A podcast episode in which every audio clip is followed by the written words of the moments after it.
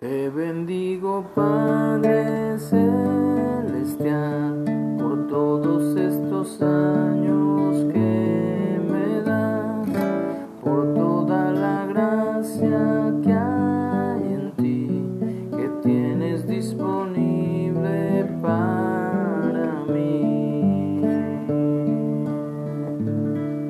Hola, muy buenos días. Doy gracias a Dios por una mañana más podemos respirar, podemos sentir la brisa recorriendo todo nuestro ser, todo nuestro cuerpo, entrando en nuestros pulmones, oxigenando nuestro cerebro y cada célula de nuestro cuerpo. Bendecimos a ese Dios que nos creó, pero que no solamente nos creó, sino que planeó una eternidad con nosotros.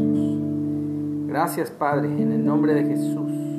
Y es en ese nombre Yeshua, Jesús, que estamos proclamando su palabra. Nos toca la lectura hoy, la última parte del capítulo 17. Vamos a leer desde el 22 hasta el final. Son dos temas cortitos. Uno es Jesús anuncia otra vez su muerte y la segunda el pago del impuesto del templo. Dice así, estando ellos Galilea, hablando de los discípulos, Jesús les dijo, el Hijo del Hombre, refiriéndose a él, será entregado en manos de hombres y le matarán, mas al tercer día resucitará.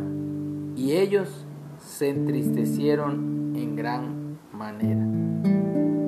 Hay una referencia aquí, Marcos 9:30 y Lucas 9:43. Eh, Jesús les habla claramente a los discípulos en varios momentos, pero así como a veces nos pasa a nosotros que alguien nos está platicando algo y está nuestra mente en otra cosa, porque estamos viviendo el momento, vamos a decirlo, y se nos pasa por alto, no prestamos atención a lo que nos están diciendo. En este caso los discípulos lo mismo, están contemplando cómo Jesús sanó a un, liberó a un muchacho endemoniado, están como asombrados y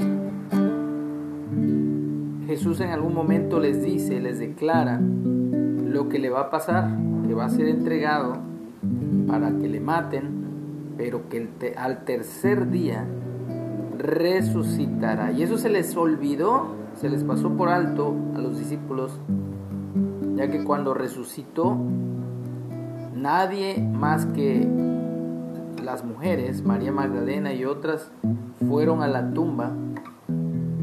Y no porque recordaran que Jesús les había dicho eso, sino porque fueron simplemente a ungir el cuerpo, dice la palabra.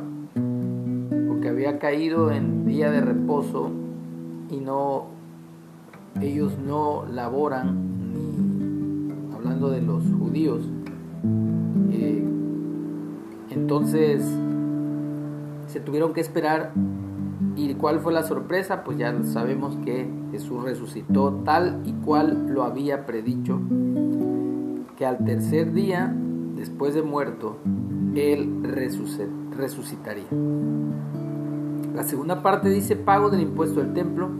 Y cuando llegaron a Capernaum, vinieron a Pedro los que cobraban las dos dragmas o los impuestos, y le dijeron, ¿vuestro maestro no paga las dos dragmas? Él dijo, sí.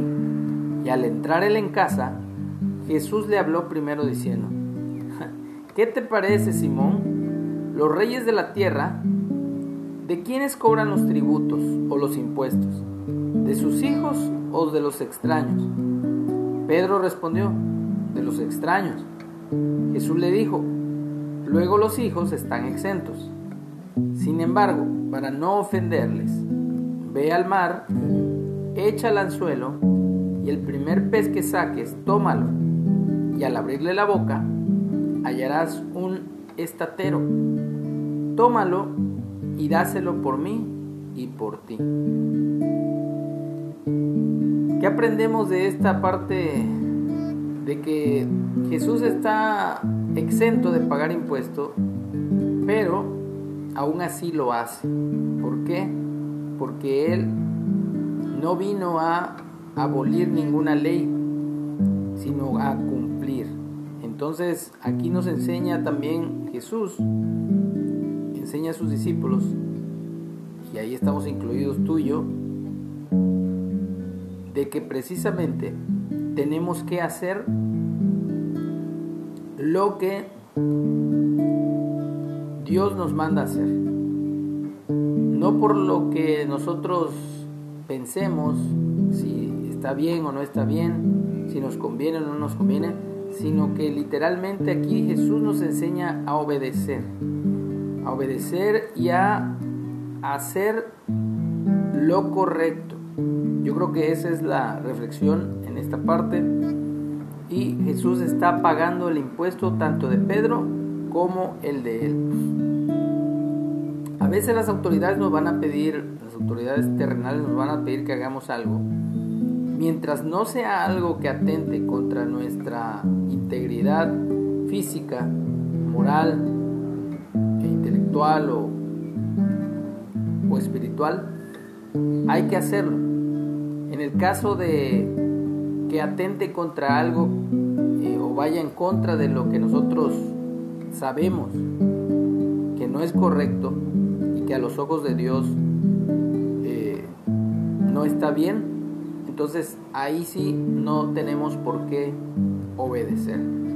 Pero mientras no nos pidan algo que nos dañe, hay que hacerlo. Aquí es la parte que yo puedo reflexionar sobre esta sobre esta parte del sobre esta última parte del capítulo. Así que la Biblia es un libro que nos instruye, que nos guía y que nos fortalece en todas las áreas de nuestra vida. Así que hay que pagar tributo, hay que pagar impuestos y no hay que negarnos a hacerlo. Así que bendecimos a Dios porque Dios es el que nos instruye cada día, cada momento, cómo debemos conducirnos en esta vida.